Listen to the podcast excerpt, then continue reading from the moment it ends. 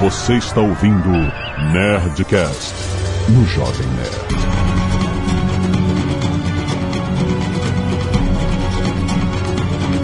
Landa, landa, landa, nerds! Aqui é Alexandre Antônio do Jovem Nerd. E afinal, é Irã ou Irão? Que Eduardo Spori, a águia pousou. Aqui é o Tucano e tudo começou quando o Rodrigo Santoro botou o primeiro piercing no nariz. Aqui é o Felipe Figueiredo e, como diria a finada comunidade do Orkut, vai ter que resbolar. Ei, putz. A gente podia pensar no Dudu falando isso, né? tá vendo? O Dudu tá dando mole aí, cara. Pois é, tô concentrado aqui na pauta da Terceira Guerra Mundial aqui. Gente, pelo amor de Deus. Muito bem, nerds! Estamos aqui mais um Nerdcast de História e hoje vamos falar sobre um assunto que está quente. Vamos falar sobre Irã ou Irão, que eu quero passar isso a limpo. Teve a treta cabulosa agora. Todo mundo falou que a, ah, ia ser Terceira Guerra Mundial. Eu não entendi da onde que veio Terceira Guerra Mundial. Não tem que ter superpotência envolvida em Terceira Guerra Mundial. Eu quero entender. Todo mundo ficou falando disso pra caramba e tal. Falaram que- até que a gente tinha acertado as nossas previsões no nosso Nerdcast de Terceira Guerra Mundial. E não foi nada do que eu falei. A minha teoria não tinha nada a ver com o que. Nego nem escutou nada, só compartilhou lá no Twitter. Eles estão certos, nem, nem ouviu a parada. O nego falou que o Suleimani era o- a Angela Merkel que eu falei na minha teoria. Aham, pois é, exatamente. Até o pessoal falou: olha, podem fazer já o Nerdcast Política Internacional de novo, porque, né, o ano começou sinistro. Mas a gente vai tentar entender um pouco melhor o contexto histórico de tudo que aconteceu nessa região com a Revolução de 1979 do Irã, a Revolução Islâmica que mudou tudo, né? Não irão, não irão, iremos. E-mail. Agora sim! Canelada. Muito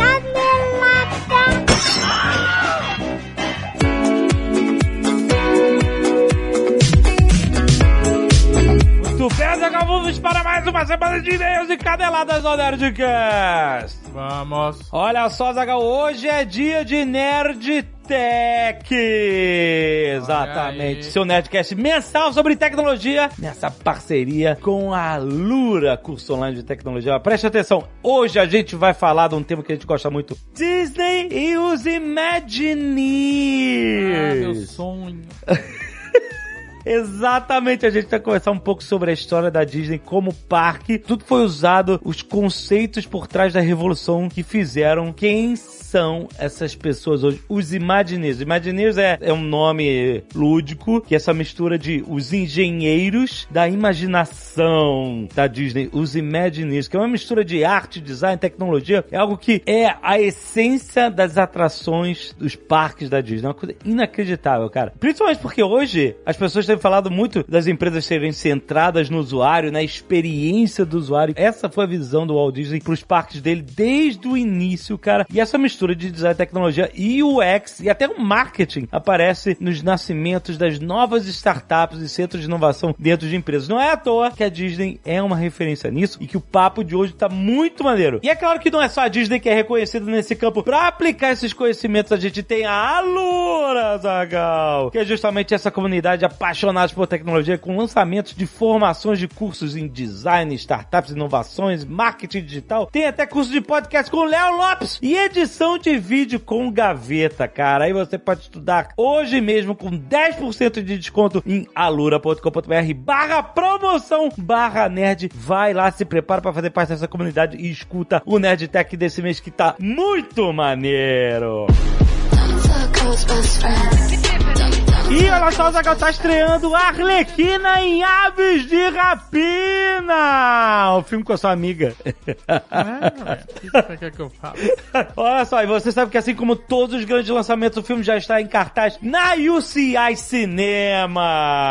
Pra você aproveitar os descontos e vantagens exclusivas do programa de vantagens que a gente sempre fala aqui, o UCI Unique, que justamente Arlequina em Aves de Rapina é o filme da semana UCI Unique até dia 12 de fevereiro. Isso significa que quem é Unique vai poder comprar ingresso com preços imperdíveis na semana de estreia. Toda semana tem um super lançamento com preços especiais na semana de estreia. Não é filme catálogo, não é filme que tá saindo de cartaz. Filme de estreia que você paga menos sendo UCI Unique. Tem mais. Quem é Unique sempre ganha um desconto na compra dos combos de pipoca dos filmes. E no Arlequina em Ave de Rapina vai ser um combo que vem com balde com a nossa querida Arlequina, nossa Margot Robbie. Olha só. Lembrando que os descontos do UCI Unique valem também para as salas convencionais da UCI Cinemas e também para as salas UCI IMAX e UCI X Plus. Você já sabe que aquelas salas sensacionais da UCI, experiência imersiva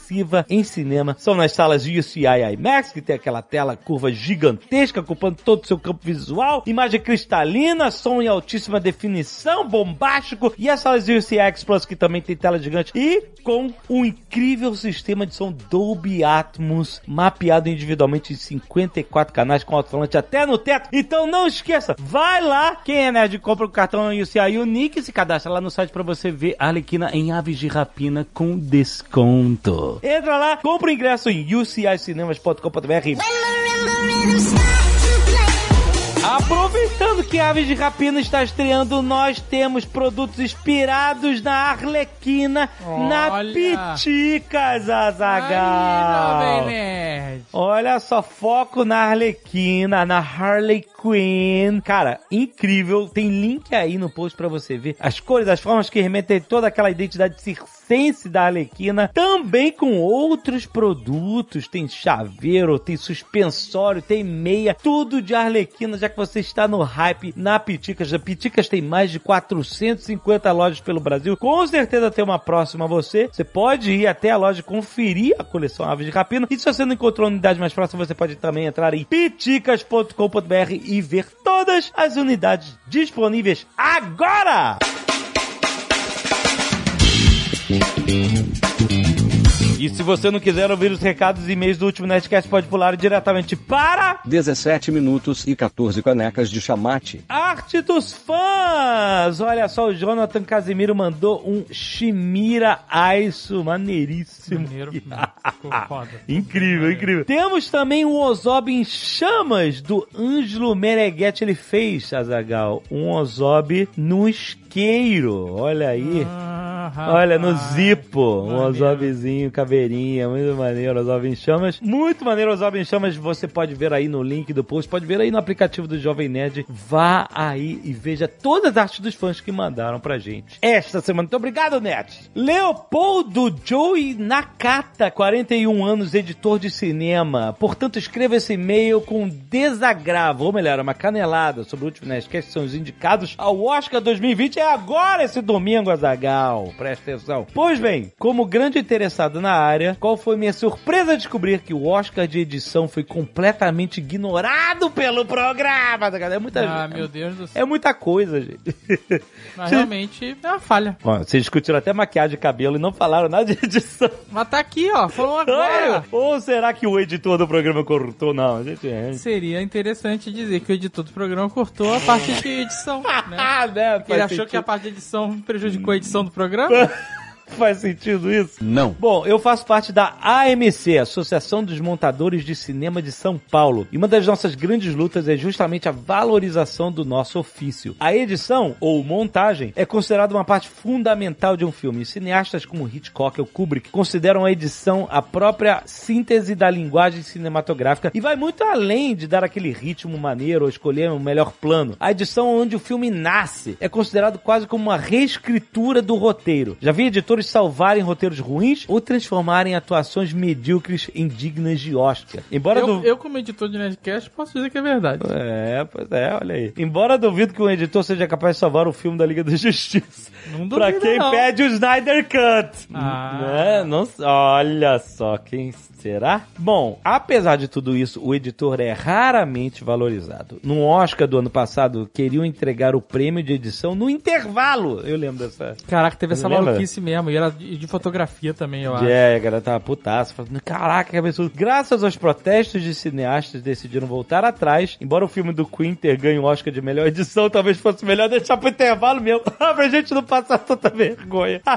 o editor é tão incompreendido que até hoje minha mãe não deve entender muito o que eu faço. E o Nerdcast nem citar o Oscar de edição foi aquela girada da faca já afundada no meu peito. Tá Ai, aqui, meu Deus. cara, tá tudo bem. Tá aqui. Olha, fica aí a dica Nerdcast Profissão Editor de Cinema. Eu acho que pode dar um, um bom Nerdcast esse aí. Temos pessoas legais pra conversar. No mais, continue com um ótimo trabalho. Sempre que escuto o Nerdcast, a sensação é de encontrar velhos amigos. Muito obrigado. Ah, e tem PS. PS1. Já que estamos falando de canelada, quando o Azagal cita Abre los Ojos, o filme espanhol da Alessandro Amenábar, a versão americana é o Vanilla Sky do Tom Cruise, não O Segredo de Seus Olhos, filme argentino do Campanella. Nem lembro que teve essa confusão. PS2. Já que estou escrevendo, mando um jabazinho avisando que no dia 2 de abril lançam no- nos cinemas dois filmes sobre a Suzanne Richthofen. Uma contando a versão dela, O Menino que Matou Meus Pais. A versão dela? É, toda a história tem Caraca. versões. E outro contando a versão do Daniel Cravinhos, a menina que matou os pais, que tive o prazer de editar.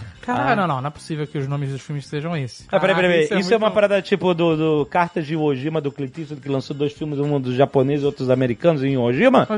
Cara, isso tá muito bizarro. Dois filmes, ela fala que o cara é o culpado, o cara fala que ela é a culpada e o nome dos filmes é igual, só muda o sujeito do crime. Caraca, cara, que loucura, né? Ação de marketing. É o mesmo projeto? Não sei. Ou são duas paradas independentes? Ele pode te responder. Manda um e-mail pra ele.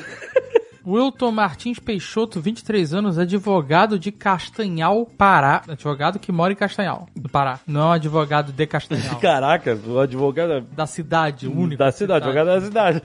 Olá, nerds! De antemão, serei honesto e direi que este é meu primeiro e-mail. Isso já acabou, amigo, jovem. Gostaria de agradecer pelo ótimo episódio sobre The Oscars, mas senti falta sobre comentários de uma das minhas categorias favoritas de premiação, a melhor animação. Olha aí, estamos puxando nosso pé aqui.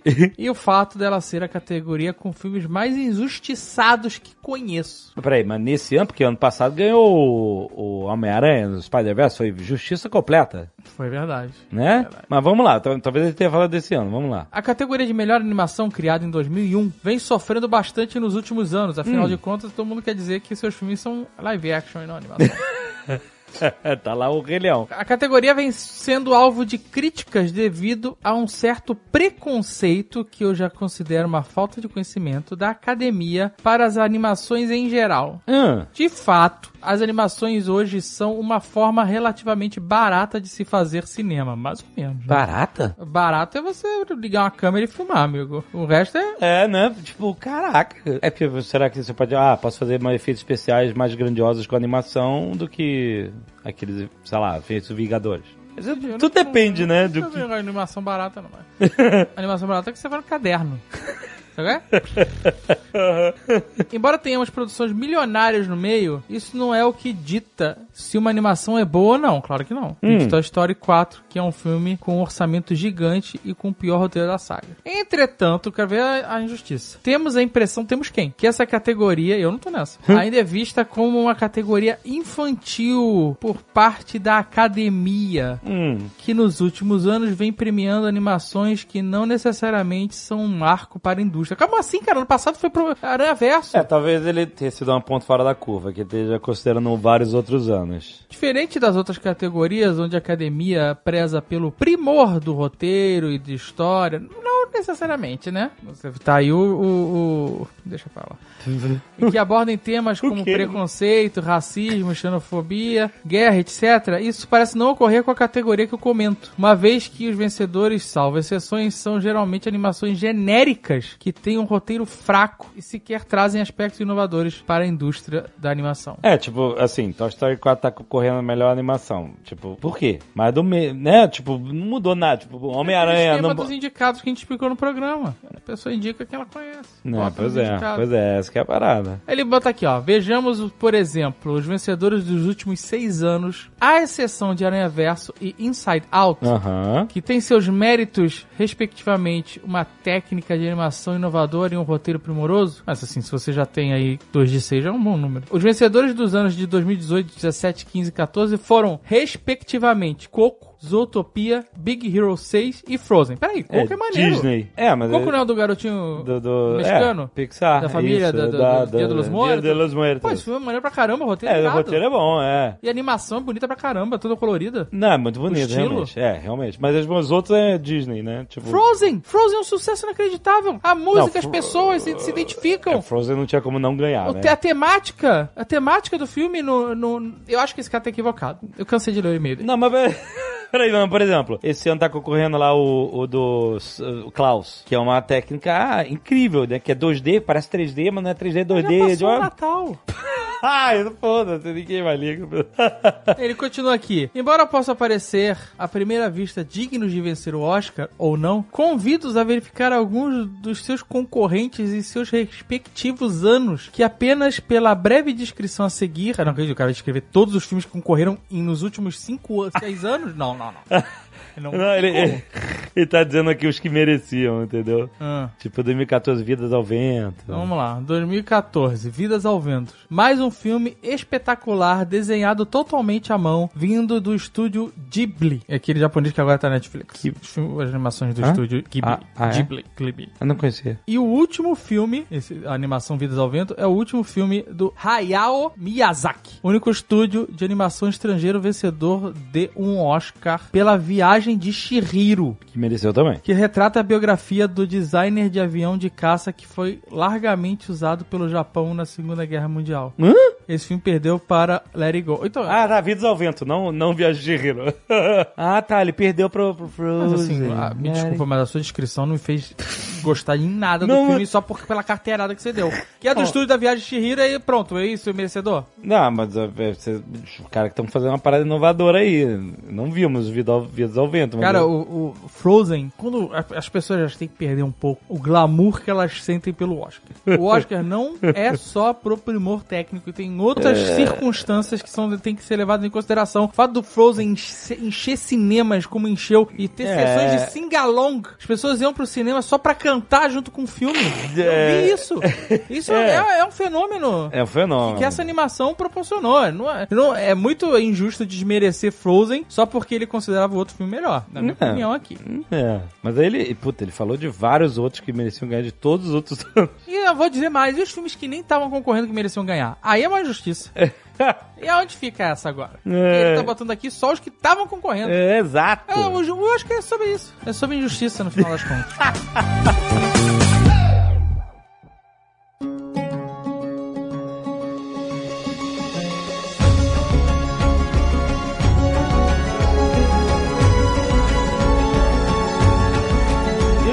mapas assim, em vez de Amsterdã, eu vi Amsterdão. É, é, português é de o português europeu, né? O português É, europeu, né? Português europeu? Exatamente, isso. Mas teoricamente tu tá certo. É a língua portuguesa, então. Você pode chamar de Irão. Não tem problema, não. Eu acho que antes da gente começar, a primeira coisa que a gente precisa falar pra você sobreviver se você for ao Irão ou Irã é lembrar que o povo iraniano não é árabe. Exatamente. Isso é uma questão que a primeira aula que eu tive lá na faculdade sobre isso e tal, acho que a professora falou isso o cara falou: olha, se você for pra lá, lembre-se que o povo iraniano é um povo persa. Islâmico, né? Logicamente, mas xiita, no caso, a gente vai até entrar em detalhes mais pra frente, mas persa. Inclusive a língua deles não é o árabe, é o persa ou farsi, né? Que eles falam. Ou parsi, dependendo de como é que você vai pronunciar. Mas eu aprendi no xadrez verbal que persa é como os gregos chamavam os iranianos. Sei. E que tem a ver mais com um clã que governou o Irã durante algum tempo. Mas isso você tá falando assim, 3 mil anos atrás. É que, Hoje já, é- já formalizou, né? Hoje já É, que eram os povos médicos, né? Os medos, né? Que não tem nada a ver com medicina. Que nem corria. guerras médicas, né? Que você imagina os caras com um monte de bisturi lá, mas na realidade não era isso. Batendo com o estetoscópio nas costas dos outros, né?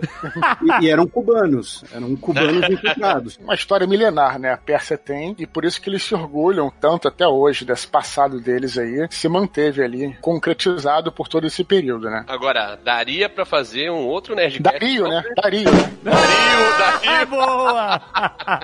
Dario pra fazer um Nerdcast só sobre a Pérsia na Idade Antiga, né? Mas como a gente vai focar aqui no- nos tempos mais contemporâneos, Uhum. acho que poderíamos começar ali no começo do século, né? que tipo de país é o Irã no início do século XX? Antes da Primeira Guerra Mundial? Cheio de petróleo. Mas ainda não sabiam. Não.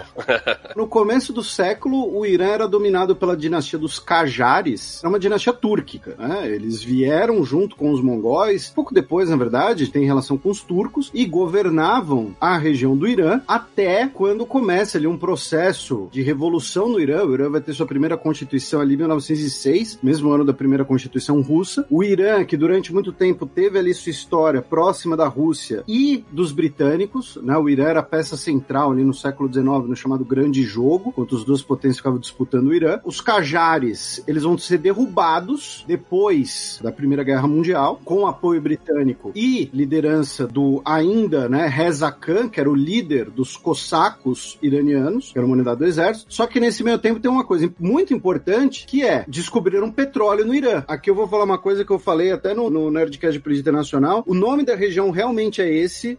Eu não preciso tirar que é. da sala. O quê? Acharam um petróleo no Cuzistão Opa, em 1908. Cuzistão do mundo, né? Longeão. Isso, é, fica ali perto da fronteira com o Iraque, em 1908. E aí é fundada a Companhia Petrolífera Anglo-Persa para explorar o petróleo, que é a origem da atual BP. Né? Depois vira British Petroleum, hoje é só BP, porque quiseram mudar o nome lá depois do acidente lá no Golfo do México e tal. E aí na Primeira Guerra Mundial, os britânicos ocupam parte do Irã para garantir esse suprimento de petróleo, já que a Marinha Real Britânica, naquele período, ela estava fazendo uma transição dos navios movidos a carvão para os navios movidos a petróleo. Então, aquele lá era um dos principais campos de petróleo que os britânicos tinham à disposição. Winston Churchill, então primeiro Lorde do Almirantado, determina essa ocupação e, além disso, no norte do Irã, ali na região do Cáucaso, na Primeira Guerra Mundial, a gente teve ali combates entre russos e otomanos e também combates relacionados ao genocídio armênio, à independência do Azerbaijão, à Guerra Civil Russa e tudo isso. Um pouco antes não tinha tido um, um acordo entre os ingleses, que era chamada concessão Darcy? Sim, que foi a concessão para explorarem petróleo. Então, os ingleses poderiam explorar o petróleo durante 60 anos, certo? A partir da assinatura do acordo. Uma pergunta que eu fiquei me questionando quando eu estava estudando. Nessa época, o Irã não tinha tecnologia para exploração de petróleo, certo? Lógico que esse acordo era totalmente favorável aos ingleses, né? É tipo, o Irã entra com a bunda e, e os ingleses com o pé. Você ia falar Ah. outra coisa. Pois Tá mais comedido. Se, se fosse os Nerdcasts antigos, tinha eu sou um que- senhor agora, né, cara? Rapaz, é claro, pá. Se você é um senhor, imagina eu, que nasci em Quer 68. Mas, A gente pode dizer então que não haveria petróleo no Irã do jeito que existe hoje se não houvesse esse acordo também, né? De alguma forma foi benéfico, digamos assim. Olha, petróleo teria. A exploração do petróleo talvez fosse diferente. Vou só fazer um, um comentário um pouco anedótico aí. Se não tinha na superfície, até tinha. Tem relatos é, do Império Romano durante as guerras da campanha da Pérsia e tal, que o Irã é um país tão rico em petróleo que eles não chamavam de petróleo na época, né? Mas tem relatos dos caras vendo poças com líquido negro e tal e pegando fogo. Não servia pra nada. Quer dizer, servia até pra você fazer catapulta e tal. Servia pra você impermeabilizar barco também, né? E não, e telhado. Botava telhado. Assim, não, não é que ninguém sabia o que, que era petróleo. É que não tinha uso. Não tinha o valor que tinha, Não tinha valor, hoje em dia. Isso. E no máximo usava como piche, pra, em telhado também, pra permeabilizar, esse tipo de coisa. Isso, isso. Mas ah, o fato curioso é que tinha tanto petróleo no Irã, que você falou, né, no subterrâneo, claro, falou com certeza, mas até chegava a brotar do solo, assim, em poças rasas na antiguidade. Até era isso comum, pra você ter uma ideia de como é que o Irã era e continua sendo poderoso nesse sentido aí. Você mencionou que os cajás. É um nome pra um rei. Era uma monarquia, né? É, era uma dinastia. E aí, depois da Primeira Guerra Mundial, até lembrando, eles eram turcos, não eram persas. Aham. Além disso, eles estavam, né, ali, um regime que era considerado atrasado, entre aspas, né, um regime ali Uhum. considerado ineficiente. E aí, eles são derrubados pelo Reza Khan, que era o comandante da brigada cosaca, que eram o quê? Eram soldados russos a serviço do monarca iraniano, como Uhum. uma espécie ali de guarda pretoriana. Ele derruba o rei, convoca uma Constituinte. Essa Assembleia Constituinte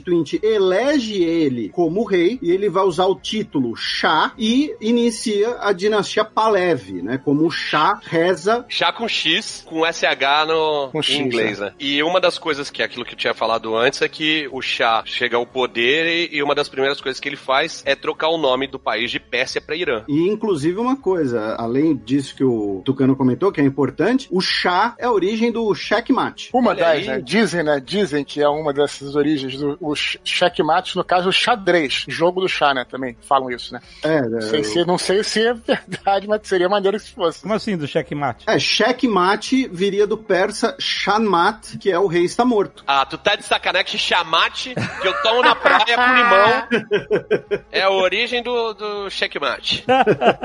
É, só que em outro idioma. Acabaram os tiroteios nas ruas de Teherã. O objetivo, o controle sobre o desorganizado, mas ainda poderoso exército do Irã. Aí temos a Segunda Guerra Mundial. Tem uma participação interessante aí e a deposição desse chá. Isso, porque ele era considerado um, um possível simpatizante do nazismo, ele era meio bunda mole ali, não, não, não queria comprometer o Irã, até porque o Irã tinha esse trauma histórico, né, de ser sempre retalhado pelas potências. Durante a guerra, o Irã, ele vai ser parcialmente ocupado novamente por britânicos e soviéticos. Por que eu tô falando toda hora britânicos e soviéticos? Porque hoje parece estranho, mas é bom lembrar que na época, o Irã era o que separava a Rússia e o Império Britânico de fazerem fronteira, porque a Índia e o Paquistão eram britânicos e a Ásia Central era russa, né? Então o Irã era o que separava eles de fazerem fronteira, o Irã e o Afeganistão. E na Segunda Guerra Mundial, o Irã era, oficialmente, ele era neutro, né? Mas sempre foi amigável às potências do eixo. Tinha relações econômicas com a Alemanha. Os ingleses, por exemplo, tinham colônias ali na região. As colônias alemãs eram mais na África subsaariana, né? Então, tanto a Inglaterra como os soviéticos, né? A Grã-Bretanha e os soviéticos eram vistos como potenciais inimigos, nações potências que a qualquer momento poderiam invadir o, o Irã, como de fato fizeram, né? Sim, e o Irã era uma principal rota de passagem de suprimento ocidental, tanques, munição, veículos em geral, que iam dos Estados Unidos dos britânicos para os soviéticos pelo Irã, e em retorno, matérias-primas e petróleo soviético faziam um caminho de volta. O Irã foi essas pontes, né, junto com a rota do Ártico, mas que a rota do Ártico era muito mais arriscada, muito mais complicada. Então E o Irã aí- ele tem um papel importante na Segunda Guerra Mundial. Isso foi em 1941, depois que a Alemanha invadiu a União Soviética, né? Rompendo o pacto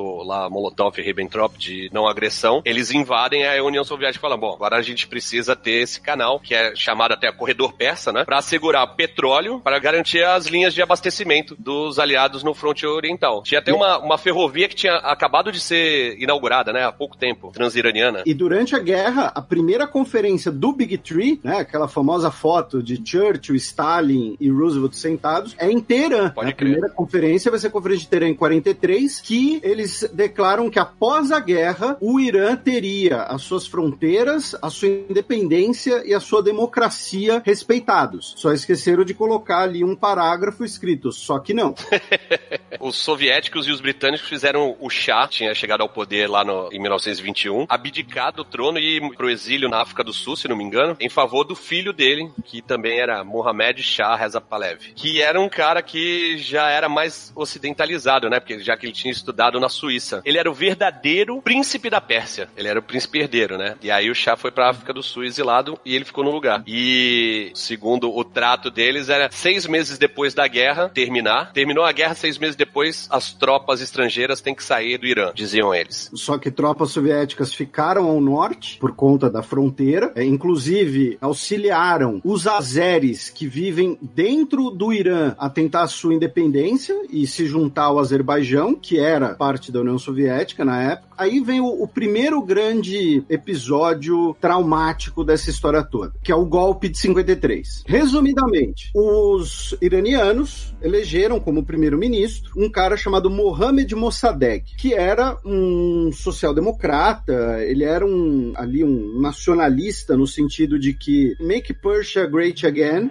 É, ele falava, olha, o Irã precisa se desenvolver, precisa fazer ferrovias, hospitais, indústrias, universidades. Nacionalizar o petróleo. Isso, e aí a gente vai fazer isso com a grana do petróleo. Eu prometo que vou fazer isso. E votaram no cara. Isso quando? 51, pouco tempo depois da guerra. Aí ele ganhou as eleições e no dia. E maioria no Congresso também, né? né? Porque era parlamentarismo. E aí ele consegue essa nacionalização do petróleo. A Anglo-Persian é liquidada. Estados Unidos, eh, britânicos estão fora. Os britânicos, a reação imediata deles foi: vamos fazer um grande embargo, um grande boicote ao Irã, sufocando a economia iraniana ao ponto deles terem que negociar com a gente. Primeiro-ministro do Reino Unido era o Clement Attlee, né? Na época, acho que ainda era. Não era tão linha dura, né? É, ele era do Partido Trabalhista. De 51 para 53 troca entre o Partido Trabalhista e o Partido Conservador. E aí, os Estados Unidos, essa foi o problema entre aspas inicial para os britânicos, os Estados Unidos não apoiam essa política. Eles vão falar, olha, se a gente tentar fazer isso com o Irã, o Irã vai bater na porta da União Soviética. Ele vai virar amigo dos soviéticos que estão ali do lado e a gente vai se ferrar. Então não vamos fazer isso por enquanto não. E aí os britânicos, via o seu MI6, a sua agência de inteligência, falou, olha, Estados Unidos, o que, que a gente faz então? Para evitar que o Irã fique amigo da União Soviética, né, que é esse grande medo que vocês têm, e para garantir o nosso petróleo, vamos, junto com os seus brothers aí da CIA, ajudar e, e derrubar o maluco. Teve essa virada, né? Era o primeiro-ministro do Reino Unido, era o Clement Attlee, e o presidente dos Estados Unidos era o Truman. De 51 para 53, entrou o Churchill como primeiro-ministro e o Eisenhower como presidente. Os dois, outra linha de pensamento, né? Churchill tava voltando ao cargo de primeiro-ministro. É, né, mas ele já tava com a saúde debilitada nessa época, né? Que ele tem um, um errando. Mas o, o próprio Truman, ele, ah, era do Partido Democrata, alguma coisa assim, mas ele é o pioneiro justamente da doutrina Truman, que era a ideia de conter a influência soviética, né? E vai financiar a guerra civil na Grécia e tudo mais. Então, assim, Uhum. a política era muito parecida. Tem uma parada que eu tenho falado reiteradamente no Twitter, porque as pessoas se apegam a, a lados, né? Hum. A narrativas. Não tem santo. Aham. Ali não tem santo. Ali não. Ali que eu digo é no planeta Terra, tá? Todo mundo tem interesse. E o seu próprio interesse. Ninguém tem São Jorge aí, cara. Tá querendo matar meu livro novo aí. São Jorge.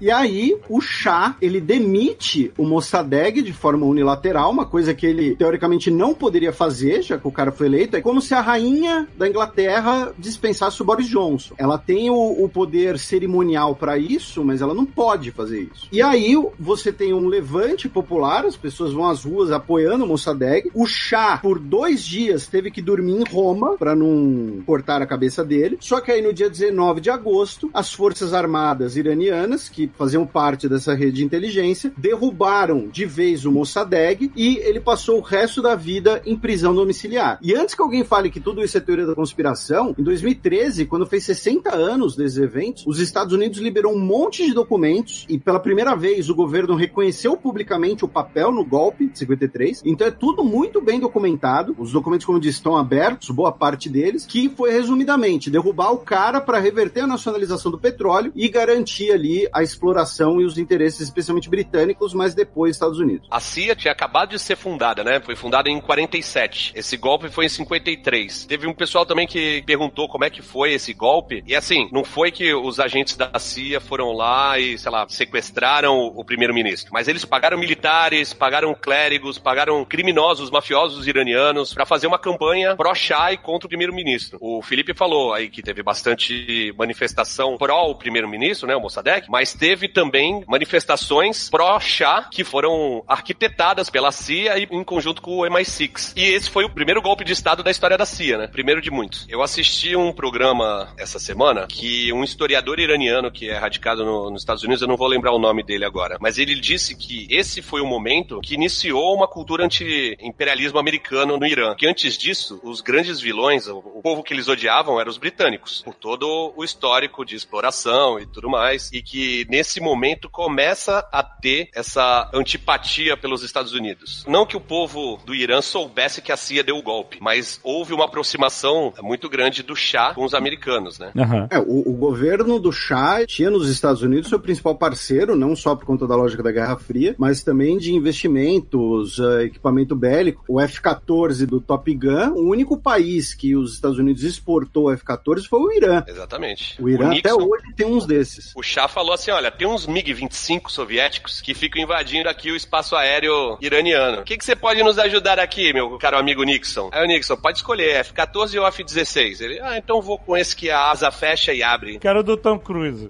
Eu quero do Comandos em Ação. Exatamente, é, caça bombardeiro. E vendeu 80 F-14 pra Força Aérea Iraniana, que estão em atividade até hoje, apesar de ser meio um Frankenstein, né? Canibalizam um pra manter o outro voando. Mas foi o único país, como o Felipe falou, que tem o F-14, né? Que era um puta diferencial. ah, ninguém mais tem F-14 hoje em dia? Não, só a Marinha dos Estados Unidos e o Irã usaram, e a Marinha dos Estados Unidos já aposentou todos. Caraca. Esses F-14 vão fazer toda a diferença na guerra Irã-Iraque, que vai ser mais lá pra frente nos anos 80. Acabaram os tiroteios nas ruas de Teherã. O objetivo, o controle sobre o desorganizado, mas ainda poderoso exército do Irã. O que que foi a Revolução Branca? Uma revolução racista.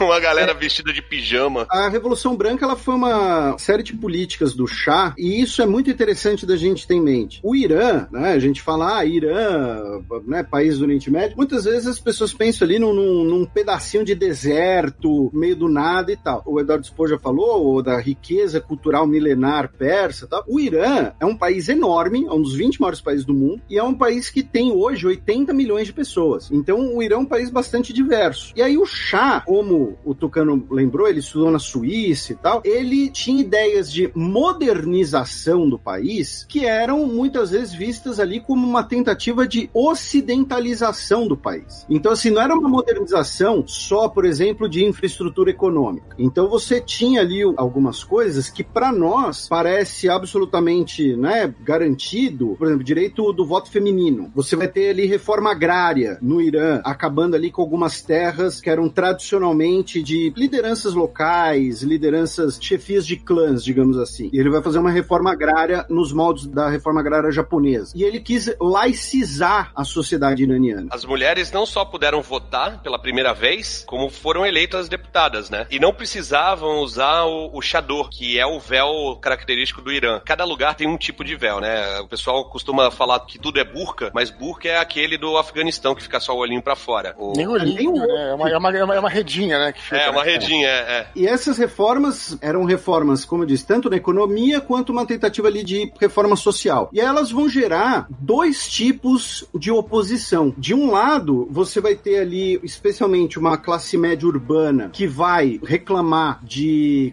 corrupção, de vida luxuosa da família real, da inflação por causa do petróleo, porque países que normalmente dependem ali de uma commodity acabam ficando sujeitos à inflação, porque entra muita moeda forte do exterior, e também vai ter uma resistência, especialmente cidades menores e zonas rurais, que vão ser resistências baseadas em pautas morais e pautas, digamos que, olha, esse negócio de ocidentalização da sociedade está indo rápido demais, os persas não, não são assim, o xiismo não autoriza isso, e o principal líder desse segmento, digamos assim, vai ser o Ruhollah Khomeini, né, que era um ayatollah. Ayatollah não é título especificamente, ayatollah é um estudioso do xiismo, né? Você tem dezenas de ayatollahs, Uhum. tá? Não era, muita gente acha que ayatollah é tipo rei. Ele vai ser exilado em 64 e ele ficava batendo essa tecla de que a sociedade estava se ocidentalizando, ocidentalizando. Ele defendia o Islã moleque, Islã raiz.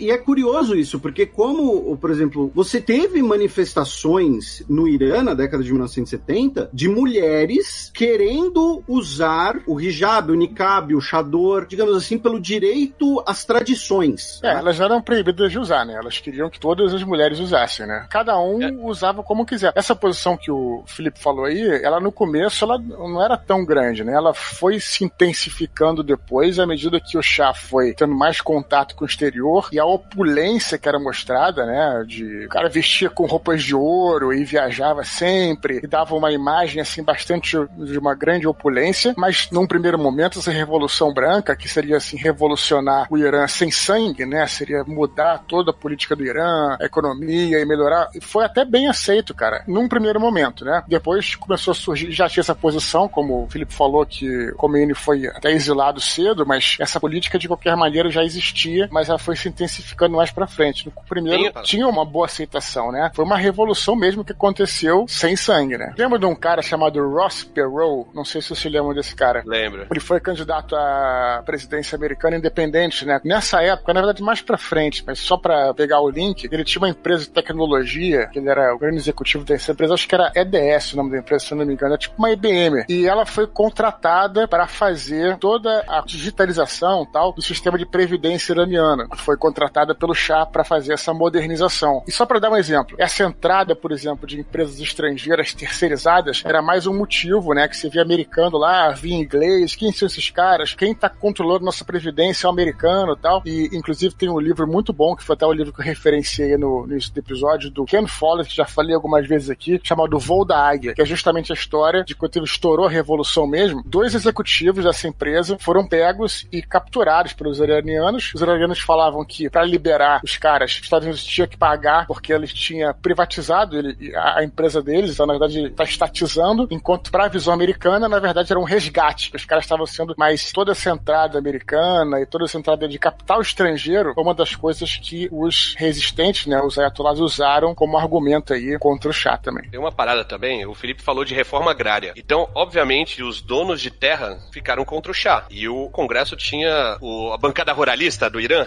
Além dessa galera, o clero tinha muitas terras. E eles foram contra a reforma agrária também, porque eles iam perder as terras deles. Foi uma das questões que o, o Khomeini tinha batido forte. A outra coisa é que tem um- uma declaração atribuída a Khomeini que ele teria dito que dar direito de voto às mulheres era comparável à prostituição. Caraca. Por isso que ele come ninguém, né? Tá Ayatollah.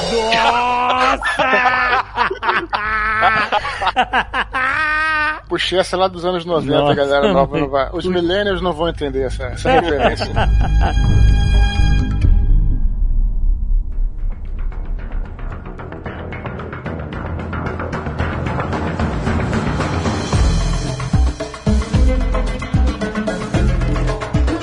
Embora pra gente pareça extremamente positivo, porque nós temos uma visão ocidental, é difícil a gente julgar o que acontece num lugar cuja cultura é completamente dispar da nossa. Apesar de todos esses avanços que mulheres sendo eleitas, seis mulheres foram eleitas pro Congresso, o chá indicou duas mulheres pro Senado, reforma agrária e tudo mais. Apesar disso, o governo continuava sendo um, um governo ditadura. ditatorial. Era uma Exatamente, ditadura, não era uma democracia. A oposição era perseguida, tinha polícia secreta que chamava SAVAK. É um nome Felipe muito falou. de quadrinho. E ainda tinha desemprego, inflação, como o Felipe falou, e isso fazia com que o, o chá fosse mal visto, né? Porque tu- você pode fazer o que quiser, cara. Se inflação e desemprego estiverem em alta, tu vai ser mal visto, não tem jeito. Menos na Bolívia, né? E aí, todo esse retrospecto é interessante de lembrar, porque a gente costuma pensar, né, Revolução Iraniana 79, a gente pensa no Ayatollah, a gente pensa como uma revolução religiosa. Mas Uhum. inicialmente, para derrubar o Shah, você tinha juntos, como eu disse, esses movimentos urbanos, né, liberais, sociais-democratas, você tinha os movimentos de pautas morais, religiosas, mais rurais, o Partido Comunista e o Partido Liberal estavam juntos contra o Shah, ao mesmo tempo.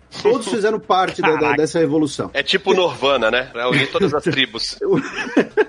E aí, depois da Revolução, em paralelo com o que aconteceu no cenário internacional, internamente você teve ali alguns anos que foram de virtual guerra civil, que foram esses diversos setores revolucionários, um disputando com o outro espaços. Então você teve ali a, a perseguição, o banimento do Partido Comunista, você teve o fechamento de universidades, o governo Ayatollah dizia que ela doutrinava as pessoas de uma maneira ocidental, você teve o Partido Liberal e o Partido Social Democrata buscando exílio no exterior, e mesmo entre os religiosos você tinha os moderados e os mais radicais, e os radicais que acabaram vencendo essa disputa, com o Khomeini e depois ele faz o sucessor, o Khamenei, que é o líder supremo do Irã até hoje. Então assim, a Revolução Iraniana ela não foi uma coisa só, foram diversos setores da sociedade com diversas pautas, esse sentimento anti-Estados Unidos que o Eduardo citou, é interessante ter isso em mente também. Voltando à parte do governo ditatorial e da perseguição da oposição, o Rolá Khomeini, né, futuro imã, mestre supremo, ele foi exilado, né? Ele foi primeiro pra Turquia, aí da Turquia ele foi pro Iraque, que é um país de maioria xiita, só que era governado pelo partido sunita, né? Que é o partido do Saddam Hussein. Teve um episódio, eu não sei o quanto isso é real ou jogo de contra-espionagem, contra-informação, mas nos anos 70, é, o governo iraniano descobriu planos dos soviéticos para dar um golpe e derrubar o Saddam Hussein no Iraque. E aí, como agradecimento, o Saddam Hussein teria expulsado Khomeini do país, que foi quando ele foi pra França. Ele já tinha passado, antes de retornar ao Irã, já tinha passado por três países. Inclusive os franceses, quando ele chegou na França, os franceses chegaram a oferecer pro Shah um acidente fatal pro Khomeini. Ele falou, não, a gente pode fazer aqui uma proposta irrecusável pra ele e ele cai da Torre Eiffel. Caraca. É, não iam jogar ele da Torre Eiffel, né? Mas sofreu um acidente terrível. Aham. E ofereceram isso pro Shah e o Shah recusou a oferta, não porque ele era bonzinho, mas como o Khomeini tinha se tornado uma liderança muito forte no Irã, mesmo do exílio, ele tinha medo que se acontecesse alguma coisa com ele, se ele morresse, ele se tornasse um mártir e se tornasse ainda mais forte. Pior ainda, né? Ou não, Tá né? falando,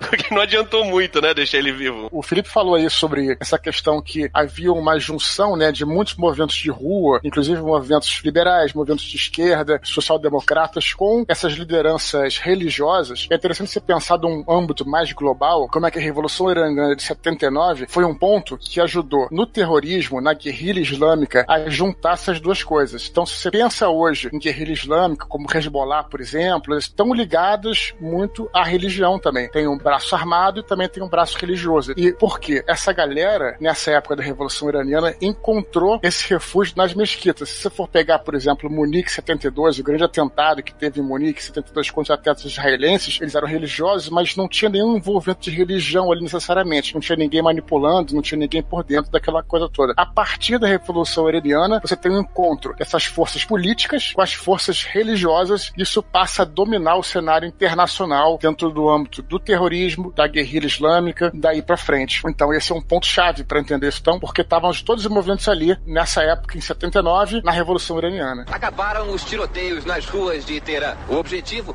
o controle sobre o desorganizado, mas ainda poderoso exército do Irã. Em que ano nós estamos agora? Pra ajudar no Enem aí, gente. 2020, podemos- agora 2020. Porra! Certeza que é 2020. Acho que a gente pode chegar agora em janeiro de 79, que é quando o Shah nomeia um primeiro-ministro e fala: tô doente, eu vou embora, eu já volto. Minha mãe tá de barrigão no Rio de Janeiro. tá pra nascer? Março, março? É, tava pra nascer já. Mas foi mais ou menos assim, né, Felipe? Ele saiu meio que É, correndo. ele foi salvar o próprio pescoço. A real é essa. O bicho tava pegando já. Eu acho que, de certo modo, sim. Não vou dizer que tinha gente ali de tochas na rua pra pegar ele que nem no, no filme dos Simpsons, mas ele já tinha uma noção ali que o dele tava na reta. E aí ele vai embora, fala que tá doente, tem gente que fala que ele ia tratar um câncer. Chateado. Tá chateado. E em fevereiro, o Khomeini volta do exílio. E dizem as lendas que ele é recebido por 5 milhões de pessoas. Pô, mas não tem, não é possível. Quem fez Quem a fez a conta foi o contagem, pessoal né? do Rock in Rio, né? Não, mas teve a multidão, de qualquer jeito. Ele é recebido pela multidão, institui um novo governo, adotando a Sharia, a lei islâmica, né, como constituição. Pra vocês terem uma ideia, algumas condições nas vidas das mulheres que mudaram bem rapidamente. A idade para casamento baixou para 9 anos. Caraca, maluco. Como o Irã ele ratificou a Convenção dos Direitos das Crianças em 94, hoje, para casar no Irã, tem que ter 15 anos e, e autorização dos pais, ou a partir dos 18, basicamente que nem aqui, eu acho. Olha aí, melhorou. 9 anos é sacanagem, né? Apedrejamento de mulheres adúlteras passou a vigorar em praça pública. Não, mas peraí, mas ele chegou e isso aconteceu? Foi meio rápido isso, pra essas reformas tão grandes. A partir do momento que ele chega, o negócio foi rápido. Rápido é a gota d'água, né, Alexandre? Não é que seja rápido, né? Porque Não, já tava é- vindo todo um. O Felipe né, isso falou que o gota negócio, d'água. o negócio tá vindo lá desde lá dos anos 50, 60, né? Sim. É, inclusive, eu fui corrigido outro dia pelo Dr. Golden Chief, que é o dentista. Ah, Porque eu falei que o- na Jordânia tem rei, é um reinado. Que não sei aonde, no, em Oman é, tem sultão, é um sultanado. E aí no Irã tinha chá, era um chato. Hum. Aí ele, ele me corrigiu falando que chá é rei. É literalmente rei em persa. aham. Não, rei dos reis, tipo imperador. Eu acho Não, o rei dos reis, que é o imperador, é Shah Shah, tá ligado? Tem um, é uma palavra um pouco maior, mas ele me falou, eu até apaguei Olha aí. que eu tinha respondido. Mas aí, apedrejamento de mulheres adúlteras, músicas foram proibidas, a não ser as religiosas e militares. Essa proibição durou 10 anos. Filmes ocidentais foram proibidos, minorias foram perseguidas, apesar de que no papel algumas minorias seriam aceitas. Volta da obrigatoriedade do véu, islamização do ensino em todos os níveis, da escola até as universidades. Caraca, maluco. todas essas reformas estão muito ligadas a um dogmas religiosos, né? Sim, é uma teocracia, né? Você tá querendo dizer que é o seguinte, ok, é teocracia, mas basicamente é política. É um grupo tomando controle da. É isso que chama teocracia, Alexandre. É, não, é. Claro que é isso. que idiota. É isso, pô. Perfeito, perfeito. Eu vou calar minha boca. Mas essa última coisa que eu falei, que é a islamização do ensino em todos os níveis, isso vai já a curto prazo vai ter uma consequência. Lógico, em um ano não dá, mas um dos episódios mais famosos, assim, mais importantes das relações entre Estados Unidos e Irã se deu por causa de estudantes universitários, que foi a invasão da embaixada americana em Teherã. Hum. Muito bem retratado no filme Argo. Quem não viu, veja, é excelente. O Argo foi justamente durante esse momento, né? É um grupo de funcionários que estava na embaixada. É até interessante. O filme é tão bem feito que realmente mostra como é que a embaixada era uma fortaleza, né? E os caras não tinham tanques de guerra nem nada, mas a quantidade de gente, cara, forçando a, a, enfim, os muros e era tanta gente, tanta gente que foi caindo aos poucos, né? As barreiras e tal. Uhum. E aí os manifestantes entraram na embaixada americana e capturaram algumas pessoas como reféns e tal, e tomaram a embaixada. Um grupo de americanos conseguiu fugir. E aí o governo americano falou: como é que a gente tira esses caras de lá? Então foi feita toda uma operação da CIA para tirar essas pessoas do Irã sem causar uma guerra, sem ter necessariamente sangue, né? Porque imagina como é que seria, né? Afinal de contas, a segurança deles estava em jogo, né? E o Argo é porque eles, com mil ideias malucas, eles inventam de que eles vão ser produtores de um filme tipo Star Wars, É. tipo Star Trek. Os caras estavam procurando locações no Irã, porque era uma coisa meio exótica e tal. E aí os caras vão lá, entram no Irã, esses funcionários ficam refugiados na Baixada Canadense. Não, e isso é 79. Star Wars tinha estreado em 77. Então já tinha dois anos de Star Wars. E lembre-se, Star Wars foi um marco cultural. Foi um absurdo. Foi o primeiro grande filme de blockbuster. Foi um fenômeno mundial. O tema de Space Opera, né? Ou seja, essa fantasia espacial e tal, foi completamente ressuscitado e recriado pelo George Lucas em Star Wars. Foi realmente um fenômeno cultural. E não é à toa que eles escolheram esse tema pra fingir, né? Pra ser o engodo de que eles estavam querendo buscar locações exóticas pra fazer um filme espacial de ficção científica. Era totalmente ligado ao fenômeno cultural pelo qual o mundo tava passando, que era o sucesso de Star Wars. E como em 77 era o governo do chá, certamente passou o Star Wars lá em Teherã, né? Pessoas Uhum. que devem ter visto, né? Deve ter sido sensação também. Aham. Eles devem ter achado esquisito que o sabre de luz não era curvo, né, cara? Exatamente. Tipo uma cimitarra. Uma cimitarra, né, pô?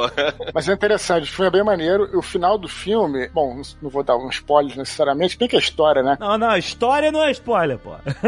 Eles conseguem embarcar no avião, né, pra sair do Irã. O final desse filme é praticamente igual ao final do livro do Ken Follett que eu mencionei, que é o Voo da Águia, que é a mesma coisa. Hum. É um grupo que é enviado pra tirar esses dois caras, né, que estavam numa prisão, esses dois, e quando eles entram no avião, eles saem do espaço aéreo iraniano, né, porra, aí é uma... O cara fala, não, a águia, né, decolou, né, por isso o Voo da Águia. É o final do filme também, é bem maneiro, e bem- super bem feito também, vale a pena conferir. A Argo é muito maneira, é uma tensão absurda. Ah, e os caras ainda estão no espaço iraniano e o nego fala, ainda pode pedir pra voltar, né? Porque ainda tem os, os aviões estão aí. É, é. Então, se os caças chegam e falam pra você, você vai ter que voltar. É, fodeu. Quando eles posam na Alemanha Ocidental, não lembro se isso foi no filme ou no livro, um dos dois eles posam na Alemanha. Aí quando posam, aí, pô, sabe, é, ficam bem aliviados, né? Essa invasão foi surreal, né, da embaixada, porque eles já tinham tentado duas vezes invadir. Tem uma história de que o Ahmadinejad, que foi presidente do Irã muito tempo depois, era um dos estudantes e os estudantes estavam divididos. Tinha uma parte que queria invadir a embaixada soviética e uma parte que queria invadir a embaixada americana. Na verdade, não iam invadir e tomar de refém todo mundo, mas começou a juntar gente e eles foram entrando e quando viram, falaram assim, porra, a gente tem um- uma parada grande aqui na nossa mão, né? E aí eles ficaram com 52 reféns. E é por isso que o Donald Trump chegou e falou: Eu tenho 52 alvos Uhum. para bombardear o Irã. Se o Irã quiser retalhar o assassinato do Soleimani, eu vou atacar 52 alvos no Irã, por causa desses 52 reféns que ficaram mais Na de um ano na embaixada, né? O Tucano tava falando isso, e foi como eu tava falando só pra reforçar, que eles também não tinham certeza se ia conseguir invadir, porque é uma fortaleza na embaixada, né? Aí um pulou o muro pra área da embaixada,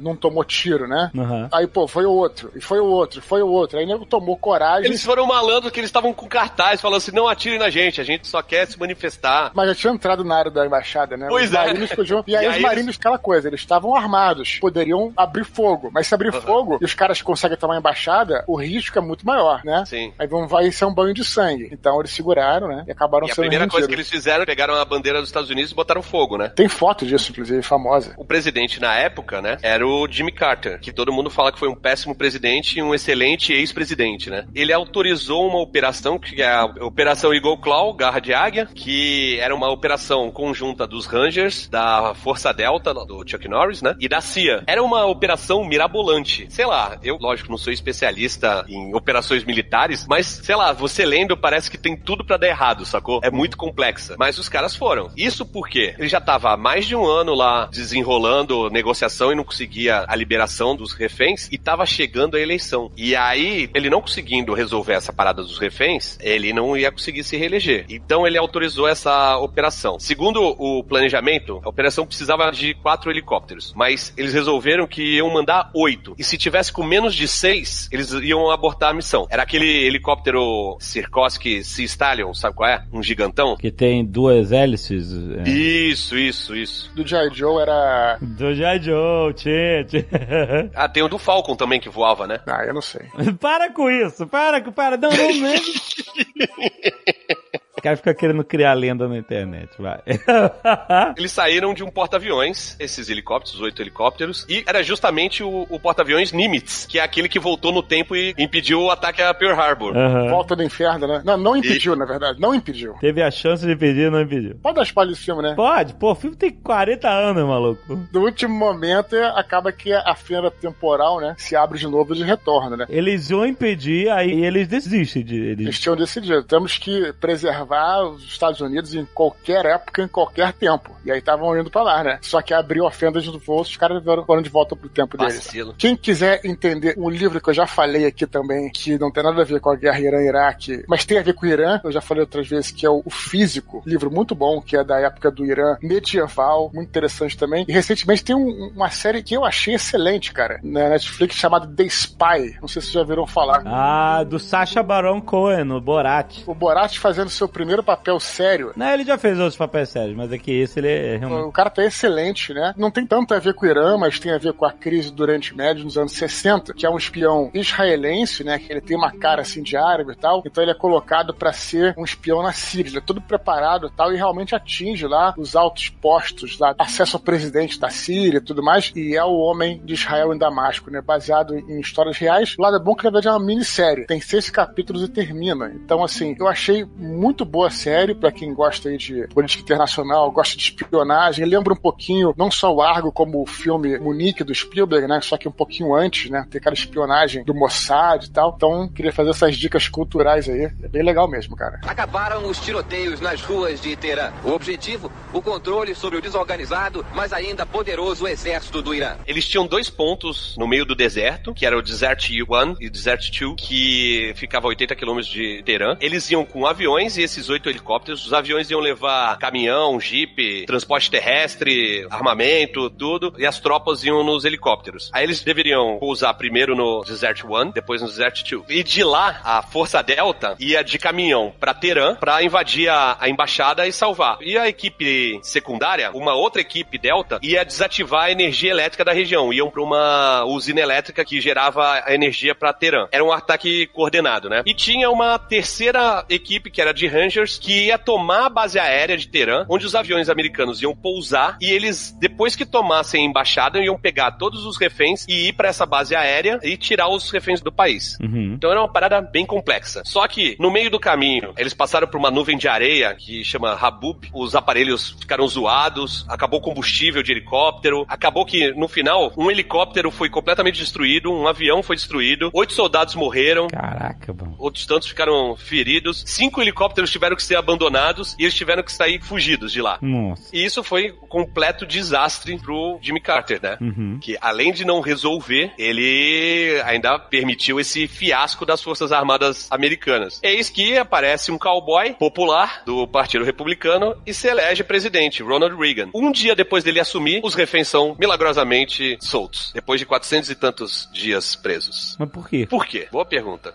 Será que o Reagan estava negociando a soltura dos reféns nos bastidores? Bem, o governo Reagan mandou armas para o Irã, mesmo enquanto o Irã Ah. estava oficialmente embargado durante a guerra Irã-Iraque, e o dinheiro iraniano, por sua vez, era enviado, né, tudo isso clandestinamente, para Nicarágua. Na Nicarágua era transformado em cocaína, parte dele, para garantir ali apoios e relações com os contra, que era a milícia anti-sandinista na Nicarágua. E quem coordenava, né, tudo isso era um cara chamado George H.W. Bush, o Bush pai, que depois foi presidente dos Estados Unidos. Que era vice-presidente dos Estados Unidos do Reagan. Sim, foi pre- vice-presidente e foi diretor da CIA também. Isso foi no segundo mandato do Reagan e todo mundo falando que o, Reagan chegou e ele não falou que sabia, mas ele chamou a responsabilidade pra ele, justamente porque ele não poderia se reeleger, mas ele tinha que reeleger o candidato dele, que era justamente o George Bush. Então o George Bush foi blindado nesse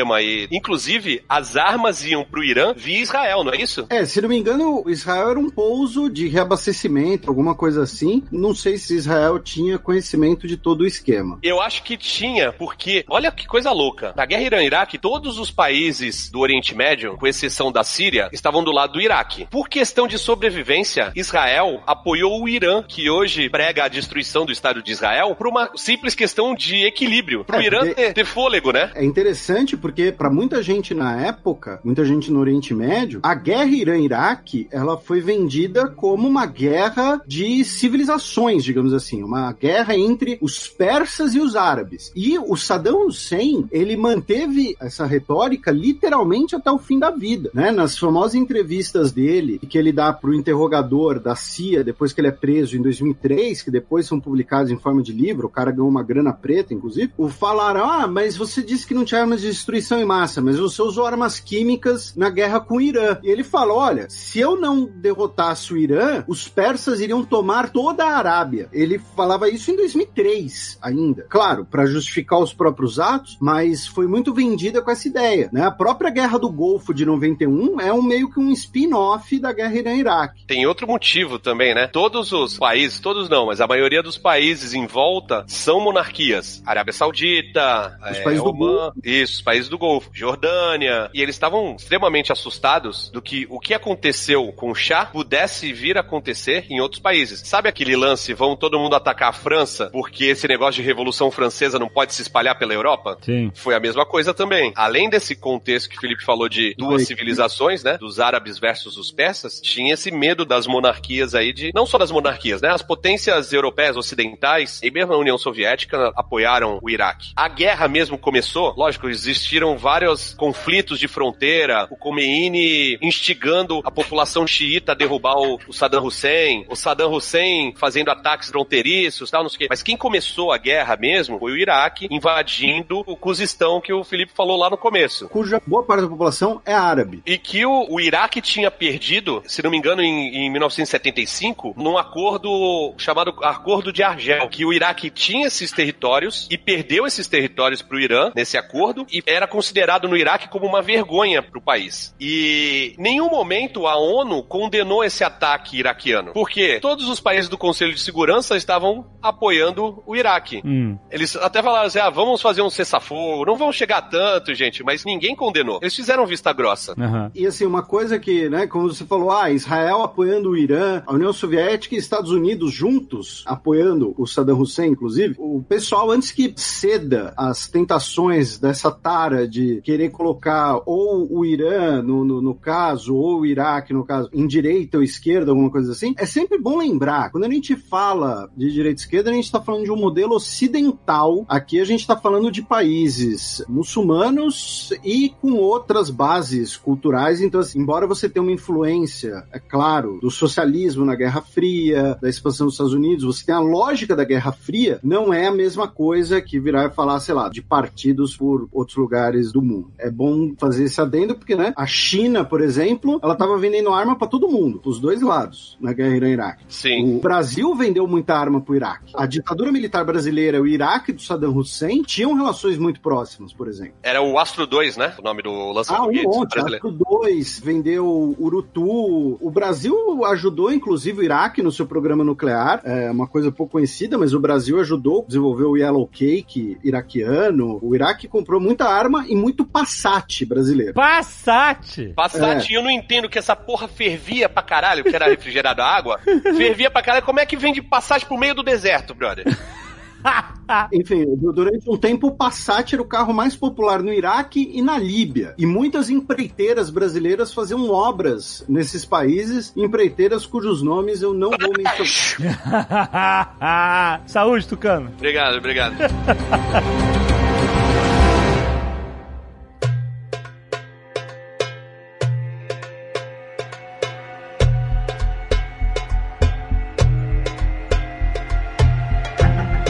guerra Irã-Iraque foi mais uma dessa guerra de proxy de Estados Unidos e União Soviética? Não, porque você tinha agendas locais muito fortes, mas o Iraque, de certo modo, era um proxy dos países árabes, num todo. Aham. Por isso que eu disse que a Guerra do Golfo ela é meio que spin-off, porque, resumidamente, né, a Arábia Saudita e os Emirados Árabes Unidos deram um monte de dinheiro pro Saddam, falaram, ó, Saddam, compra umas armas e bate no Irã pra gente. Aí ele foi lá e falou, olha, né, ó, você vai conseguir lá os campos de petróleo do Irã, e aí com a grana do petróleo você paga nós depois. E aí, o, depois da guerra, o Saddam falou, olha, o seguinte, eu não consegui os campos de petróleo, só que eu tava lutando a guerra que vocês queriam, então eu não vou pagar porra nenhuma. A Arábia Saudita falou, não, vai pagar sim. Ele falou, tá bom, então se eu vou ter que pagar, eu vou tomar o Kuwait, porque pelo Kuwait eu consigo exportar mais petróleo direto pro mar e ganho mais dinheiro. E aí invadiu, tomou o Kuwait e os países, a Arábia Saudita, que vai ser a grande financiadora da Operação Tempestade no deserto. E aí entra a guerra do Golfo, em 91. Mas a guerra do Golfo foi basicamente o Saddam falando: não vou pagar, e se me forçar a pagar, eu preciso de dinheiro. Para conseguir dinheiro, eu preciso tomar o Kuwait. Uhum. E aí ele E- dá as e- explicações dele, falando que o Kuwait não existe, É. que o Kuwait é parte do Iraque. É a mesma retórica que o Felipe falou sobre a guerra Irã-Iraque, ele usa também no Guerra do Golfo, né? Historicamente, assim, se a gente pensar a longo prazo, o Kuwait é uma invenção super recente. Aham. né? O Kuwait foi inventado pelos britânicos como boa parte das fronteiras do Oriente Médio. Aí você tem esse redentismo dizendo que a antiga Mesopotâmia, né, inclui Kuwait, que era tudo a província otomana da Mesopotâmia, essas coisas. O exército do Iraque, no final dos anos 70 e até o começo dos anos 80, era o maior da região, né? O Iraque era uma das maiores forças armadas do mundo. O Iraque, em vários anos, ele liderou o mundo em gastos militares relativos ao PIB, mas não conseguiu a, a arma nuclear, que era o sonho molhado dele, em parte porque Israel também não deixou, né? Israel destruiu o reator nuclear iraquiano com os técnicos franceses dentro e pronto. Caraca, isso é um big deal pra você falar assim como uma. só como uma nota de rodapé. Como uma terça-feira. O Iraque estava construindo um reator nuclear, a usina de Osirak. A ideia era enriquecer urânio para a capacidade de uma arma nuclear. Eles estavam fazendo isso com tecnologia francesa, né? estavam comprando a tecnologia francesa, sob a argumentação de que seria usado para fins pacíficos. Sempre. Né? Você não vira e fala, olha, França, me vende um reator nuclear para fazer uma bomba.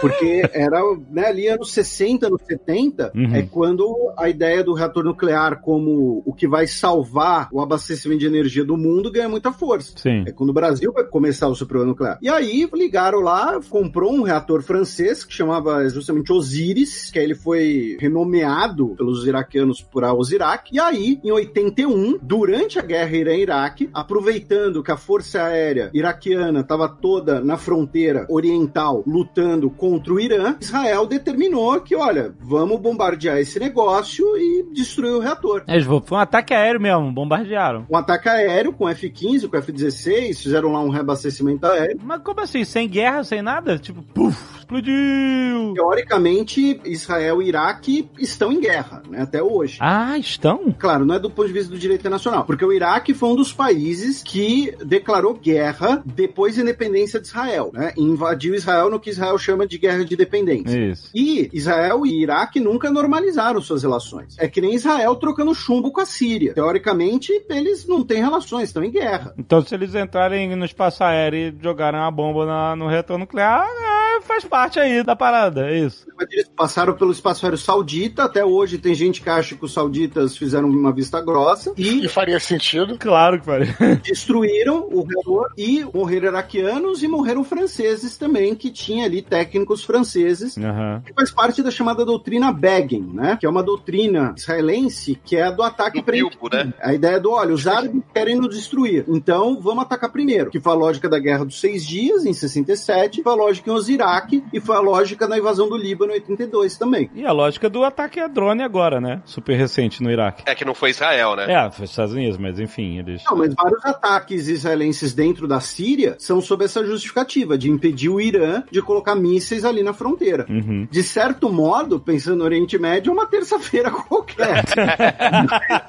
tá, é verdade, ok. O Iraque achou que a guerra contra o Irã ia ser um passeio, né? O exército do Irã foi muito forte, maior do que o do Iraque, ali nos anos 60, na época do Shah, justamente por causa do apoio americano. Mas, quando teve a, a Revolução Islâmica, o regime do Ayatollah matou 89 generais e 12 mil oficiais do exército, porque eles eram contra a oposição do regime do Ayatollah. Então, o exército tava nos cacos, né? Além disso, como a gente falou anteriormente, existia um embargo econômico e mercantil. Ninguém comprava petróleo do Irã, então o principal meio de subsistência deles estava parado e eles não tinham peças de reposição. Eu acho que o Felipe pode até falar melhor aí, que é Sim. a parada que ele estava falando do canibalismo. Isso. Como não tem peças de reposição, você tem que tirar de um pra botar no outro. Você tinha 80, fica só com 40 porque os outros 40 são pra peças de reposição, né? De certo modo, até hoje, porque a Força Aérea Iraniana ainda usa aviões da década de 60, 70, porque o Irã não consegue fazer grandes compras de armamento internacional por conta do embargo. Então usa o F-4 Phantom, usa o F-5,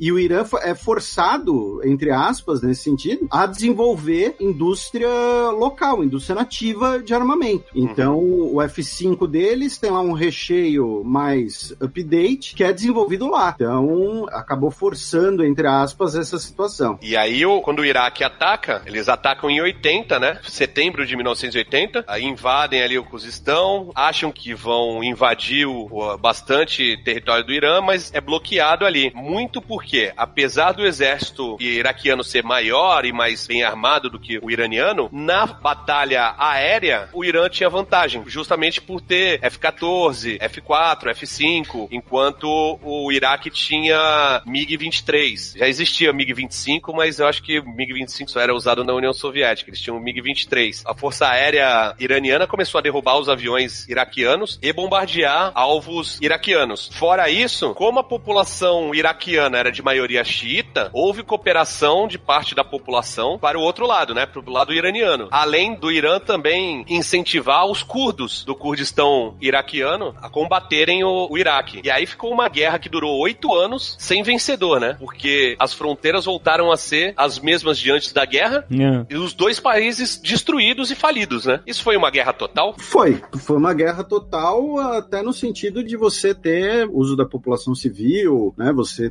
teve mísseis balísticos iraquianos atingindo a população civil iraniana, o Irã tentando cooptar, digamos assim, as milícias xiitas dentro do Iraque. E uma coisa que é interessante, que é, como você mencionou, boa parte do oficialato do regime persa foi expurgada, foram presos, mortos, demitidos, expulsos do país. E por conta disso, você teve um oficialato jovem, galgou postos na carreira muito rápido, e nisso, o Hassan Soleimani, o morto, que motivou toda essa crise, ele, na guerra Irã-Iraque, ele foi ali e comandou uma divisão, uma brigada, alguma coisa assim. Ele tinha 20 e poucos anos e já estava num posto ali de generalato, virtualmente. E ele se torna um herói de guerra, inclusive, porque ele foi considerado ali um dos principais comandantes iranianos, enfim, teve um papel importante no conflito, que pro Irã, para a Revolução Iraniana, né, a gente fala desse grande tabuleiro geopolítico, mas para a Revolução Iraniana, a guerra Irã-Iraque foi quase uma guerra, entre aspas, de independência, de sobrevivência da própria Revolução. É verdade, consolidou a, a revolução, né? Isso. E você tem uma, né, todo mundo lutando contra, como você mencionou, quase todo mundo. A guerra Irã-Iraque é que tinha os mísseis Scud. Já tinha. Eu acho que a guerra Irã-Iraque foi a primeira guerra que eu acompanhei pelo Jornal Nacional. que tinha notícia todos os dias. Eu acho que na mesma época teve a invasão soviética do Afeganistão, né? Isso. Porém, não chegava notícia como chegava do Oriente Médio. No Oriente Médio era, tinha o Cid Moreira falando e tinha uma arte que ficava do lado, que era a arte do Guerra Irã-Iraque. Os Estados Unidos afirmam: os aliados já destruíram um terço dos tanques e peças de artilharia do Iraque. O general Richard Neal diz que estão fora de combate 1.300 tanques, 800 blindados e 1.100 peças de artilharia do exército de Saddam Hussein. A Força Aérea Aliada fez 2.800 missões nas últimas 24 horas. Tinha uma filmagem, né, de alguém dando um tiro de metralhadora no, sei lá, Sim, no concreto, numa árvore, sempre tinha um carro explodindo, né? Sempre tinha Sim. isso. A primeira guerra que eu acompanhei foi a Segunda Guerra Mundial. é velho? Ele tem essa parada que ele fala que ele é velho. Mas agora tá nessa também, agora de dizer que tem 50 anos. Sou prova que o Dudu já tá nessa há muito tempo. Acabaram os tiroteios nas ruas de Teherã. O objetivo, o controle sobre o desorganizado, mas ainda poderoso exército do Irã. Por que que no spin-off, a Guerra do Golfo, os Estados Unidos entraram mesmo pra valer na parada? A guerra Irã-Iraque, ela foi uma guerra de agressão, ela foi uma guerra ilegal, digamos assim, do ponto de vista do direito internacional, e todo mundo ficou envolvido ali indiretamente. Mas houve conquista de território, essa mudança de fronteira, essas coisas? Não teve nada. Foi um milhão de mortos, um trilhão de dólares pra não mudar uma porra de um centímetro de fronteira. Aham. No caso da invasão do Kuwait, como você teve ali basicamente uma anexação de um país, de um estado inteiro, e qual foi a grande diferença? Como o Tucano havia mencionado, o Irã, que foi o agredido, ele não tinha amigos, e ele não tinha para quem levar o tema no Conselho de Segurança da ONU. No caso do Kuwait, o Kuwait passou um fio para Riad, ligou para a Arábia Saudita, que por sua vez é, desde o governo Roosevelt, uma aliada dos Estados Unidos. O assunto foi para o Conselho de Segurança da ONU e o próprio Conselho de Segurança da ONU, com a anuência da União Soviética e da China, condenou a invasão iraquiana como uma guerra de agressão e autorizou uma coalizão para tirar o Saddam do Kuwait. Tanto que se a gente lembrar, ler, enfim, as forças dos Estados Unidos na Guerra do Golfo em 91 não entram no Iraque, não invadem o Iraque. Então assim, teoricamente foi uma guerra legal. Foi um país invadido, eles falaram assim, ah, não, vamos desfazer isso aí. E tem uma coisa importante destacar que, assim, como eu disse, o Irã é um país grande. Então, quando muita gente fala, ah, o, o Donald Trump quer invadir o Irã. Não, invadir o Irã é muito difícil. É um país muito grande, tem muita gente, tem um relevo muito diverso. Não é que nem o Kuwait, que é um país ali do tamanho de um bairro de São Paulo, que você liberta em algumas semanas. Então também tem essa diferença. No caso da invasão do Kuwait, teve uma pegadinha americana também, né? Porque o, o Saddam Hussein foi perguntar para os Estados Unidos: olha, se eu invadir sem querer aqui o meu vizinho Kuwait, vocês vão fazer alguma coisa? Os Estados Unidos deixou no ar, deu a entender que estava liberado, não, não pegava nada. Ele meio que se surpreendeu com a resposta em seguida, né? Uhum. Só gostaria de lembrar aos jovens e a todos aqueles que acharam que essa treta recente ia dar a Terceira Guerra Mundial, não viveram a Guerra do Golfo. Na Guerra do Golfo, todo mundo achou que era o fim do mundo, até porque as profecias de Nostradamus falavam. Ah, é verdade, ainda tinha isso. Ainda tinha isso. Ah, no início dos anos 90, e aí o mundo ia acabar. E além disso, pô, os caras invadiram. Bota a vinheta lá do plantão que vinha sempre.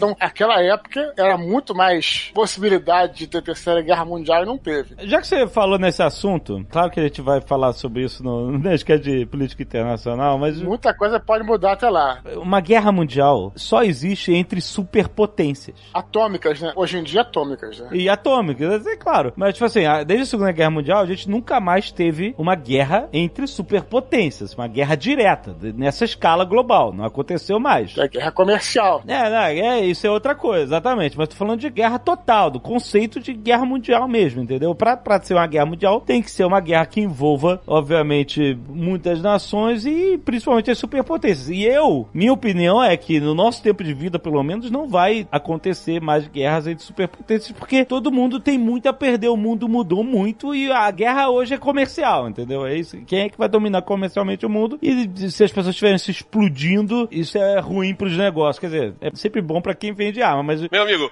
a Rússia invadiu a Ucrânia e ninguém deu a mínima bola. não deu nada, exato, não dá nada, cara. A China vai foder a Hong Kong logo e logo e ninguém dá a mínima, velho. Aí eu pergunto, tipo assim, eu, eu tava me fazendo, será que eu tô mal informado? Tipo assim, uma guerra entre os Estados Unidos e o Irã não é uma guerra mundial. Só é mundial se a China entrar e falar assim, não, é, eu vou entrar. Alguém, existe alguma dica que isso poderia acontecer? Eu tô mal informado as pessoas estão exagerando demais? O pessoal exagera, fica muito sensível, porque as pessoas não costumam acompanhar o noticiário de polícia internacional porque elas não ouvem xadrez verbal. Acabaram os tiroteios nas ruas de Teherã. O objetivo, o controle sobre o desorganizado, mas ainda poderoso exército do Irã. Quem era aliado do Irã na guerra Irã-Iraque era os Estados Unidos. Não, Não, ao contrário. também não. Também não. Mas quem é que vende arma? Os Estados Unidos fornecia armas pro Iraque e os Estados Unidos fornecia armas clandestinamente pro Irã, mas aliado ele não era. Os únicos países que tiveram alguma relação próxima do Irã durante a guerra foram a Síria e a Líbia, principalmente, por Isso. conta do antagonismo entre os países árabes. tá? Então a Síria ficou do lado do Irã porque o Irã estava batendo no Iraque. Se não me engano, a Coreia do Norte também apoiou, mas de forma mais. É, a Coreia do Norte distante, vendia né? armas, né? A Coreia do É. Norte não, não tem muito o que fazer. Mas essa guerra também, entre os dois, tinha uma fachada religiosa também, por causa dos grupos diferentes. Sim, o Iraque, o Saddam Hussein temia que a revolução iraniana ou uma vitória iraniana na guerra acabassem por, digamos assim, incentivar um levante da população xiita dentro do Iraque. Porque a população xiita, que é a revolução islâmica no Irã, é uma revolução xiita, certo? Isso. Inclusive a gente usa na língua portuguesa como um. Usa ainda? Talvez não, né? Mas isso perdurou de falar que o cara ah, é um xiita, mas como um sinônimo de que o cara é um extremista. Interessante que uma vez eu vi um jogador de futebol, foi quando desmistificou isso pra mim. Hum. Um jogador de futebol que jogou no Iraque e ele falou da diferença do xiita e o sunita. E ele falou que os xiitas são mais reservados e os sunitas são mais explosivos, assim, sabe? E aí eu falei assim, ué, mas não é o contrário? É. Né? Não é o contrário? O xiita que não é o mais radical tal, porque a gente chama, ah, o cara é radical xiita. É, eu não sou um xiita nem nada, mas é, isso aí. No entanto, o Bin Laden era sunita. Uhum. E o Saddam também. O Estado Islâmico é sunita, não é isso? Sim, o Estado Islâmico é, é o arabismo, que é a vertente mais radical do sunismo. Se for para ser antropologicamente preciso, o sinônimo para radical tinha que ser o arrabita, né? Os wahhabitas são os caras, por exemplo, que depredaram ah, na década de 60 e 70 a cidade de Meca porque diziam que era idolatria. Aham. Então, assim, os caras depredaram os túmulos de profetas, enfim, de descendentes do Maomé, porque era uma forma de idolatria. Essa sim é a vertente mais radical. Então, mas é porque se você considerar como era o Irã antes da revolução e depois, é radical. Mesmo que seja que os chiitas sejam mais tranquilos, etc, sejam mais de boa. É, a gente não sabe de qual é a origem dessa expressão também, né? Quando é que foi cunhada, tá? no, no- no Brasil, né? É, mas a gente usou no, no Brasil pra caramba essa expressão como um sinônimo de radicalismo. Pô, tem o cara mais Caxias, né? Não, acho sinônimo de radical mesmo, eu acho. De radical, é, né? Sempre foi. Pra mim foi. Mas lembrando que os sunitas que é, chegam ao poder no Iraque com o Saddam, eles são uma minoria na população muçulmana em geral, certo? Não, o sunita é minoria Não, é- no Iraque. Os dois países onde os chiitas são maioria é Irã e Iraque, Mas o Saddam chega ao poder como líder de uma minoria no Iraque. certo? Então, mas essa guerra tinha muito a ver com isso. Tipo assim, esse cara aí é um, ele não pode deixar isso se expandir, porque eram grupos que não se bicavam. Sim, tiveram vários atentados, por exemplo, em Bagdá, nessa época, pré-guerra, porque o Ayatollah Khomeini incentivou a população xiita do Iraque a se rebelar contra o Saddam Hussein. Uhum. Inclusive, em contrapartida, o Saddam Hussein executou um Ayatollah iraquiano, xiita, que era um líder religioso super conhecido, ele e a irmã dele, que gerou vários protestos e tudo mais. Eu não acredito que a gente ficou esse programa inteiro sem o Dudu falar nada sobre chá. Eu contei uma piada que vocês não entenderam. Volta na edição aí, olha, o Radiofobia. Sério? Contou como? Tem gente que fala que ele ia tratar um câncer. Chateado. Tá chateado.